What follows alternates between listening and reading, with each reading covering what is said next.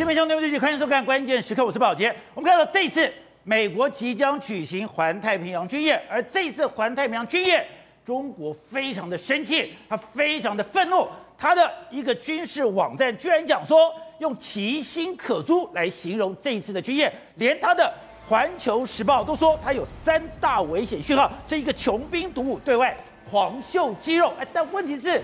环太平洋军演已经举行了好几年，他每年都举行环太平洋军演，为什么在今年的时候，中国特别的反弹，中国特别的感冒？因为美国现在已经不演了，美国这次非常清楚的，我的环太平洋军演就是冲着中国而来，而中国之前他为了要防止大家驰援台湾，所以他发展了 A to A D，而为了要去应付 A to A D，他们做了一个滨海作战团，这次。他们要把滨海作战团的概念直接用在环太平洋军演上，也就是过去环太平洋军演里面从来没有夺岛演习，也没有跳岛演的战术演练，而这次全部都用上了，冲着中国的意味非常的明显。而中国最近洞洞三的航空母舰即将下水，而美国我也不跟你秀肌肉，美国这次你就看到它大量的使用无人机，甚至。它最神秘的无人舰也要在这次环太平洋军演上来派上用场。如果你现在一边用的是旧式武器，一边我现在用的是最新的无人机、无人舰，我在围堵中国，那对中国来讲是不是一个极大的危险讯号呢？好，我们今天请到了《边对大方首一的财经专家黄仲受，你好，大家好。好，这是美丽岛电视报董事长吴子嘉。大家好，好，第三位是时评李正浩，大家好，好，第四位是资深媒体姚慧珍，大家好，好，第五位是前台大感染科医师林世璧，大家好，好，第六位是台湾国际法学会的副院长林立辉，大家好，好，so, 我们看到这次，哎，中国的一个军事专栏海陆空武装装备居然讲，哎，这次环太平洋军演是其心可诛，没错，代表他们这一次看到环太平洋军演，对，感到很大的压力，没错，为什么这么大的压力？你就说环太平洋的军演这一次。明火执仗的，对，是对着中国而来。六月二十九即将登场的大规模的环太平洋军演，这一次宝杰那它的主轴叫什么？叫做超越威胁，超越威胁，威胁是谁？名字的就是中国嘛，因为他这一次的准备呢，不但参加参战的国家参参战演习演习的国家非常多之外，这次美军呢演练所谓的跳岛战术，跳岛战术演练，它摆明了就是冲着中国而来，哦，所以中国才会气到跳脚嘛。好，那除了中准准备演练跳岛战术之外，这次还出动了四艘的无人舰，也在这次会登场。所以这些呢，所有的作战响应都是针对中国而来，所以中国当然非常非常生气啊。而且美国这次的第三舰队讲，我这次是挥不到。全面演习阶段。好，我们现在讲到就最大规模的这个参战国家之外，再来就跳岛演习，还有包括无人无人机、无人载舰出来之后，你看中国怎么说？中国的军事专栏他是说其心可诛，他说美军呢，你就要按你要保护台湾之意，然后就用这个印太地区要拉帮结派针对中国。哦、另外，《环球时报》说的更夸张，他说美国是啊穷兵黩武，对外狂秀肌肉，然后你要炮制二华制华的这个包围网，然后另外打造大国对抗武器的实验平台，所以等于说把他批评了一无是处，显见中国真的这一次完全被刺痛了。所以中国这一次是排除在环太平洋区演练，我被排除之后，我所有的演练科目都冲着中国而来，是，所以中国现在感受到明显的威胁，而他现在面临巨大危险的第一个是，他这一次有一个幽灵舰队，对，霸王计划，是，什么是幽灵舰队？霸王计划？是它的四艘无人舰将要投入演习，没错，是。环球时报说的非常清楚嘛，这个大国武器的实验平台，这次实验平台第一个试验的对象是什么？就是无人，我无人的船舰出动，无人舰，无人舰出动之后呢，我怎么跟现有的舰队还有这个登陆的这些互相的配合，变成是这次最重要的演练计划。这次美国准备要派出四艘的这个无人舰，包括说三体船的海猎号啦、海鹰号，另外还有这个运输支援船的这个牧羊人号，还有游骑兵号。哦，这四艘呢会全程参与，而且全程参与的时候，他会跟不依照不同的任务，他都会一起参加。所以这四艘无人无人舰呢，其实是这一次演训呢非常重要的重点的这个船舰。这无人舰有很厉害吗？宝杰，好，我们啊，事实上中国这这几年不是有放了非常多的这个潜舰吗？对，潜舰我如何要进入到这个太平洋攻击的时候，潜舰一定是中国一个非常重要的攻击武器。对，你可能会针对了我的这个，包括我的巡洋舰啊，包括我的驱逐舰，或者是包括说我的这个航空母舰而来。好，那我怎么样？所以它以前就有一个送级潜舰在底下埋伏，埋伏了以后，小鹰号经过的时候，它突然冒出来，对，也就是。它的潜舰是可以沉潜的，是的，我是可以慢慢的等待的。对，在这个海域里面，对美国的航空母舰是造成威胁的。好，那于是呢，这时候就海鹰号跟海海猎号两台就出来了。他们两台是什么？他们叫做持续追踪反应的无人呃反潜的无人舰。也就是说，他们主要是针对这个反这个反反潜能力、反潜的追踪。你看他们的反他们船在这个他们的船在这个地方的时候，它可以追踪到相关的位置，然后他们可以接收到所有的资讯，包括说海面上海还有上面的五上上面所有的资讯，然后他们可以航行七十天不用上岸补给。所以我等于是七十天的时间呢，我可以在前舰这个位置呢，不断的在海面上面搜寻。因为中国的潜舰你在底下待不了七十天。对，如果我可以在水面上待七十天的话，第一个。我可以把你找到，是我找不到，你自己也要浮上来，对，一定要浮上来换气嘛。所以你就知道，事实上以这个美国的这个设定里面，就是针对中国的潜舰而来。另外一个，因为它这个是由电脑控制的，所以它用所谓光学引导，还有这个雷达，它可以避免去障碍撞到所有的物、所有的这个船只。再来就是说，你知道。一旦美军有所损伤的时候，其实对美国的伤害是非常大。对，它是说无人潜、无人的舰队啊，没有什么太大伤害的问题，顶多就是我损失了这个装备。另外，除了海鹰号和海猎号之外，这次设定的里面还有两艘，一个叫游骑兵号，还有牧羊人号。他们其实叫做运输支援舰哦，那运输支援舰其实都运输东西啦。他们过去一段时间已经演练过，从美国东部啦，然后穿过这个巴拿马海峡，然后到这个美西，他们已经演练的非常非常多。它可以长程运补，它完全都没有问题。美国的实战里面已经没有问题了。可它这次要做什么呢？宝杰，它一样，它在这个战时的时候，它有两种功用。一个我可以进行运输，我运输在这个这个我需要的这个运输的地方的时候，我可以运输相关的物资到那个地方。再来就我们看这一台。舰艇上面来说的话，它测试什么？它把所谓的巡弋飞弹的这个标标六型的这个发射箱，把它放在这上面。它可以用标六。对，放在这上面的时候，我可以用这个运输船载出去的时候，我可以用这个标标六飞弹，我可以在这个运输船上面，对，直接就发射攻击。虽然等于是这样，它是个无人无人的这个运输船，但是必要的时候，它可以升级成一个飞弹的攻击舰。所以。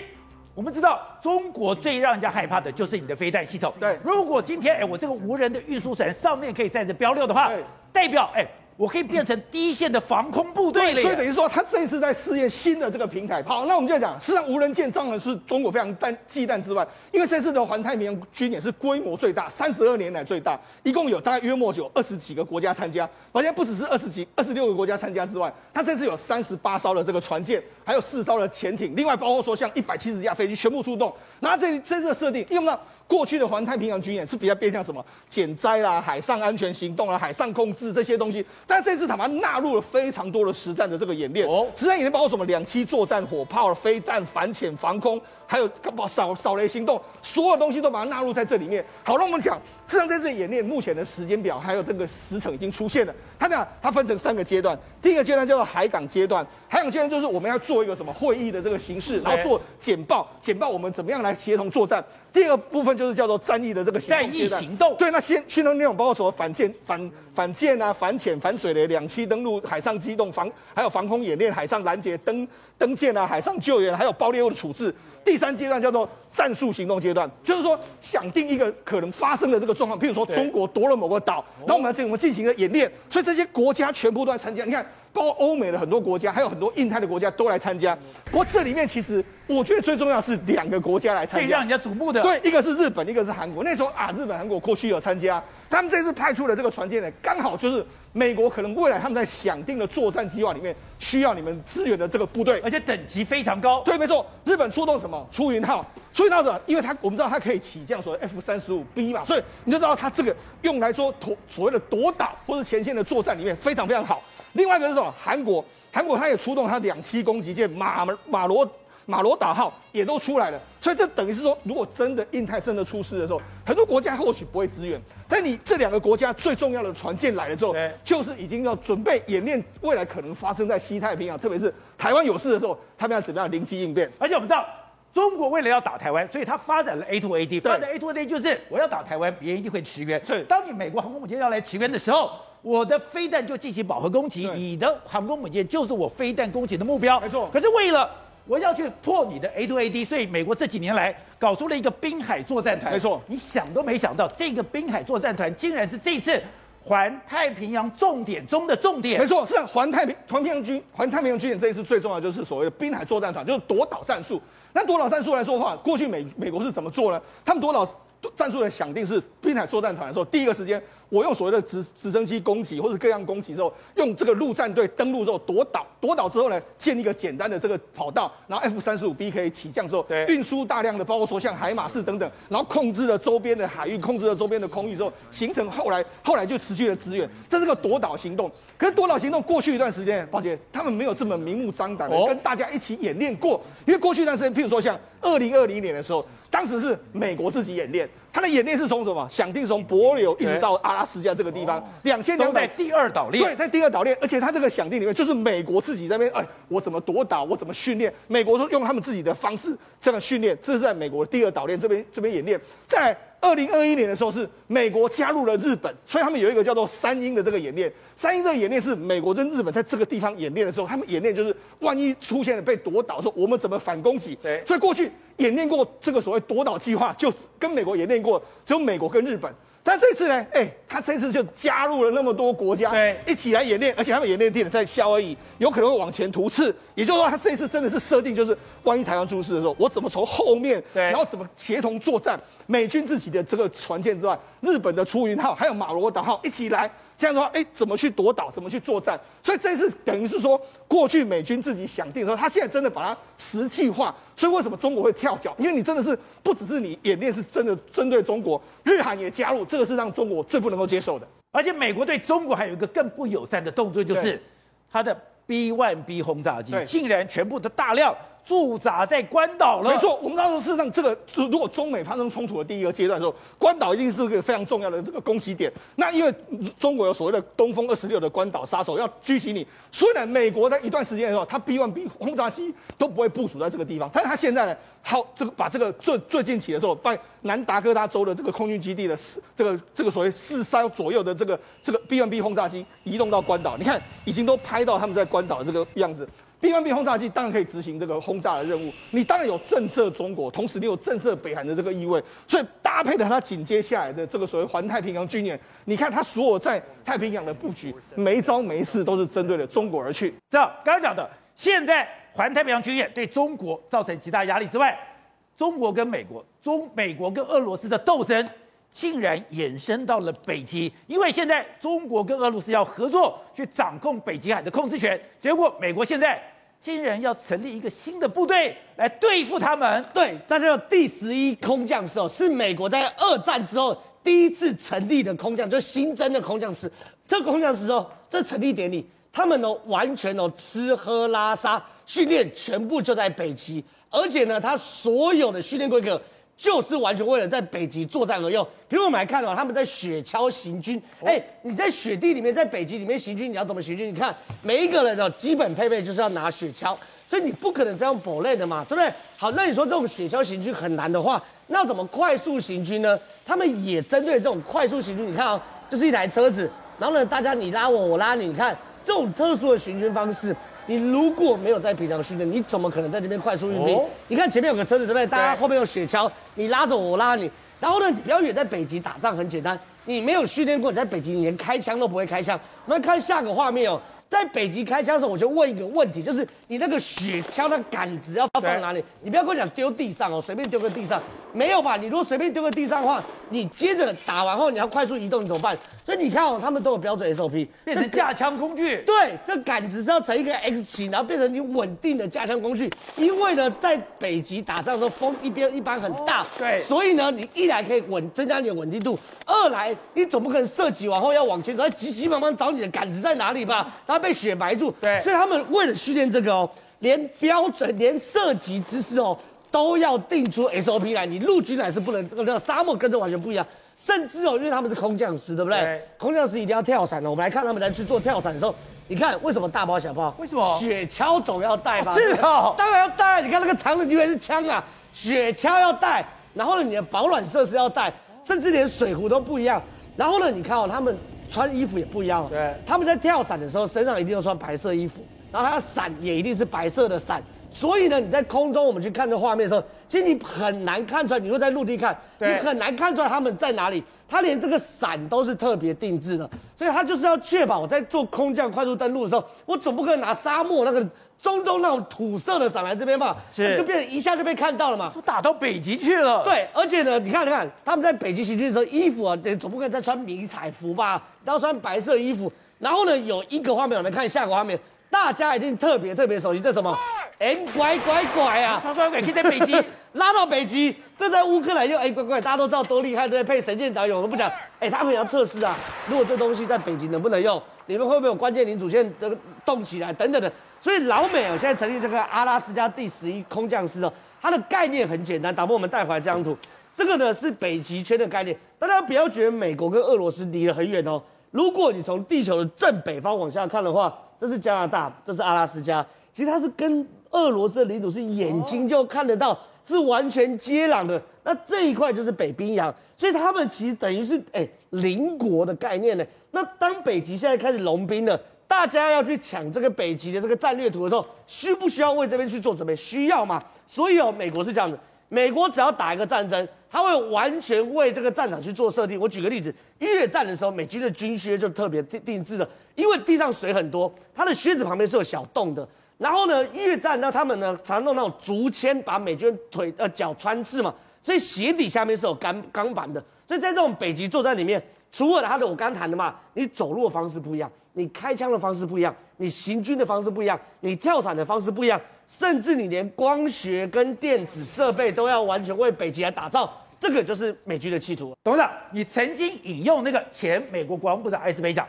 他们要有一个新时代的一个战争观念，而且要对付中国的 A2AD，所以他们发展了滨海作战团。而这次没有想到，环太平洋军演里面最重要的演练，就是要把滨海作战团的概念给实战化，加上大量的无人机、无人舰队。难怪中国火了，用其心可诛来形容这个滨海这个环环太平洋演习哈，搞出一个滨海作战团，这个让人家很意外。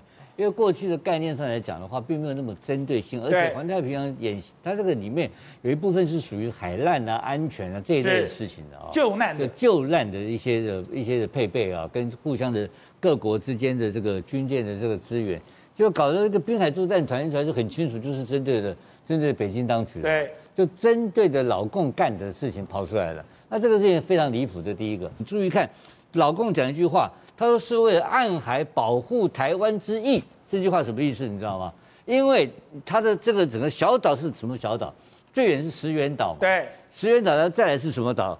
在它这整个日本的岛屿是在靠哪里？在宫古海峡，在宫古海峡海域这个地方布部署。那原来的中共在海军薄弱之过去的这个这个海军非常薄弱的力量，没有力量的时候呢？他没有力量从海上来攻击台湾的，对，他只能够从正面，你也知道嘛，从金门过海啊，或打澎湖啊，或直接打我们的这个这个所谓的南南方的我们南部的正面嘛。他现在有第二个攻击路线了，就是从海上攻击，海上他有航母了，有航母，从用航母经过宫古，经过我们的宫古海峡，绕道从北部再攻击。那所以他这个石垣岛这个滨海作战团的部署，就是刚好。打击你这些海军目标嘛？那他概念是，所以他为什么打中国舰队的？就打他的舰队，所以他很清楚讲说是为了暗海保护台湾之意嘛？你知道意思没有？所以中国要打台湾，他以前只能正面攻击，他现在可以用航空母舰带着部队从旁边再绕过来，绕过来以后，美国就是美日就要遏制说。我现在就用这个滨海作战团的概念，在你穿越宫古海峡的时候，我就把你打掉了。对，在中间就把你打掉，让你的海军没有办法进犯。然后他他原来的原始的这个，在这个之前的中共的战力，你说 A to A D 嘛？对，他用过饱和的飞弹的火力封锁住整个西太平洋，让你航母不能出来嘛。我现在不跟你搞航母了，我现在用小型的岛屿，你所谓的跳岛。或者布满了小岛上面布满了我的海滨海作战团，用用充分这种精准打击的力量，让你没有办法，然后越过之后在你中间把你拦，就容易把你拦截掉这个可能性，所以他会非常的火大，而且马上讲清楚就是台湾，他因为这个就是把他的第二个有可能进犯台湾的一个可能的海域的路线，海路的路线把你拦截掉，所以这非常非这非常的针对性，这是没有错的事情。那第二个东西来讲的话。但这个滨海作战团，它的方式上当然不一样，所以它可以看到它很多无人舰啊、无人机这些东西，它现在没有看到航母了。对，所以 A to A D 没有用了嘛。而且它精密精密打精准打击打击什么东西？它除了打击海上目标以外，对，因为这些小岛这些岛屿的攻击，它的岸上的所谓的指挥所，或者说其他的一些目标飞弹的一些基地的目标的可能性，也通通存在的嘛。所以它也可能会会攻击这个对这个对这个对这个岛屿中中共的对中共的飞弹的打击能力。它有，它可能摧毁中共的飞弹打击能力。你从源头打击，这个中共现在目前在这个海，在这个面，这个西太平洋里面，唯一有力量就是 A2AD 嘛。对。当然 A2AD 不能用的时候，它根本一点力量都没有。它的战机、它的军机的力量也没有嘛。它的海军出不了海了嘛。对。只有飞弹，所以只要把中共的二炮部队飞弹封锁住的话，中共根本就动弹不得。所以这一次的环太平洋军演。真的是从天上到水下都是冲着中国。呃，当然了，这不是这个滨海作战团是百分之百冲着中国来的，对不对？这一次环太平洋军演里面，刚刚讲两个国家扮演一个非常重要的角色，日本跟韩国，哎，两个国家的军人，他的最高指挥官等于说是扮演了整个演习的总担当的角色，哎，你说这个就代表什么？美国真的要把亚太北约化，而亚太北约化之后，我一定要把日本跟韩国给拉进来。对，你知道北约国家是三十个国家，而这一次环太平洋军演总共二十六个国家参与。这二十六个国家其实说真的，就是一个亚洲版的北约的行程哦，只是说一个没有严严严谨的一个组织而已。而这一次的拜登到亚洲之行访问，不是韩国跟日本吗？他其实就是在交代韩国、日本说，你们要担起重责。哦，那个重责是什么重责？就像德国、法国在欧洲大陆的重责嘛。对。那澳洲就等同像英国的一个责任嘛。所以在整个这个环太平洋来讲的话，这一个北约的形式就已经形成，而且这一次演习当中特别把相关的指挥权交给日本跟韩国来共同行使。那这种指挥权交给他们？对，因为你真正打仗的时候，第一线马上。面临到台海战事或者是东海战事的时候，一定就是韩国跟日本优先先出动嘛。那韩美国来讲的话，当然是协助他们依据条约的方式来协助他们。但是呢，真正指挥权应该是在前线才对嘛。对。所以你看到，当把美国刻意的要去扶持，这等于是一个扶持的概念，扶持日本跟韩国在整个亚太地区居于一个主导的地位，特别是军事层面。居于主导地位了，那你这两个国家一定是以中国作为这个头号敌人嘛？作为中国作为的头号的威胁，所以现在也都不演了，双方都不演了。所以韩国也愿意了。对，韩国也愿意了，因为从尹锡悦上台之后，这整个全部倒到美国之后，现在也跟日本人解决这些情报分享的问题。那现在也是听命于美国的，所以你知道韩国在整个这个亚太的安全地位角色非常非常重要了。但是韩国最近出了一个非常奇怪的事情，就是我们台湾的国建国造。我们的浅见国造里面有一些东西是从韩国来的，结果现在韩国居然抓了一些韩国的工程师，现在招过说他们把这些资料偷偷的送到台湾来，而且这个不但是跟韩国，还跟德国牵涉在一起。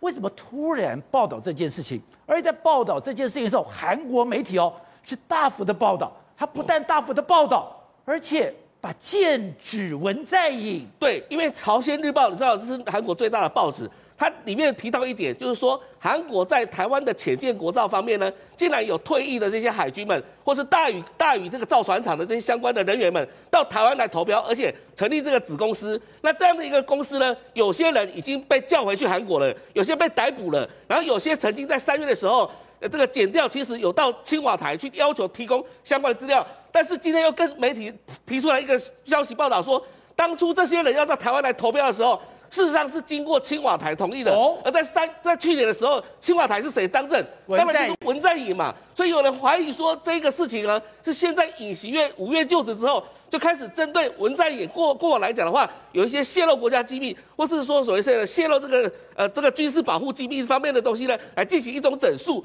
那整肃文在寅最好的方式，当然就是贪污腐败嘛，对不对？所以你看到一件事情，你要再搞一个拉法叶来了，对，你就怕说现在台湾被烧到火的情况之下，是不是烧到跟拉法叶的概念是一样？因为你不知道说中间会不会有一些佣金的可能性。那这件事情在韩国真的烧得非常激烈吗？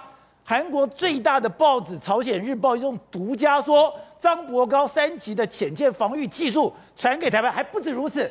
大家吵得这么凶，对，吵这么凶的原因是因为德国那边爆炸了。为什么德国也爆炸了？因为德国后来发现到一件事情，在去年的时候，不是台湾有在报道说，哎，我们高雄好像有一个韩国街，很多韩国人在那边帮忙台湾在建造潜舰的这个事情吗？后来德国一查，不对啊，那个是德国的技术，交给韩国啊。那韩国它是有最终使用者，就是 EUU 的概念。那韩国它是必须要保密，它不能把技这个技术呢转移到任何第三第三个国家。所以这时候呢，韩国德国就开始查，查到韩国的时候，就发现说，哎。到底是谁能够决定把这些技术输出到台湾来呢？那当然一定是总统嘛，不可能因为这个崔姓的这个这个人员呢，他到台湾来投票的时候，这个就是前他们海军军官学校毕业的，而且他们前海军的在那个这个在那个高阶将将高阶军官，所以他能够把机密带到台湾来，而且他带来什么东西？就是个维修图。那维修图维修图的情况之下，他把想把它倒回去。变成一个设计图，这时候呢，他的东西就跟韩国制、德国制的是一模一样的。对，你看最近德国是帮新加坡建造了几艘柴电动力的潜艇，陆陆续续要交货。这个在商言商来讲的话，你我教你韩国，你韩国竟然把技术转移到台湾来的话，这不得了的事情。所以说，韩国如果把技术弄到台湾，其实不是韩国的技术，是德国的技术。德国技术，所以现在德国就查，要韩韩国给个交代，那韩国就把这些人全部都找回去，然后开始侦办，还是起诉。侦办。对，侦办，然后这当中就说，到底是谁下令的？到底是谁核准的？那像这种高阶机密的东西来讲的话，不是总统核准的，还有谁可以核准？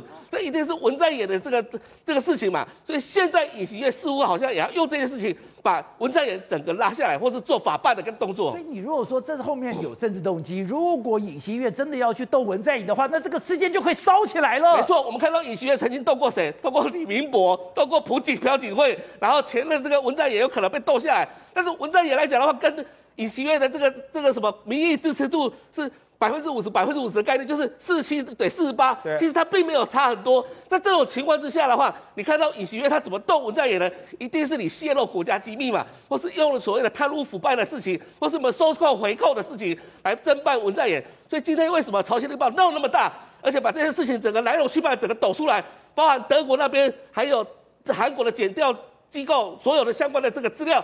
全部都爆发出来，那当然现在最大的苦主就是台湾，因为在这种情况之下，有可能这些技术没办法拿到，又被收回去的情况之下，台湾的潜舰国造可能真没办法如期的做出来了。走，现在在俄乌战争里面是北顿涅茨克的焦灼状况，没错，它的紧张状况比我们想象更可怕。哎，双方正在进到巷战，真的是你来我往。现在看到的画面，哎。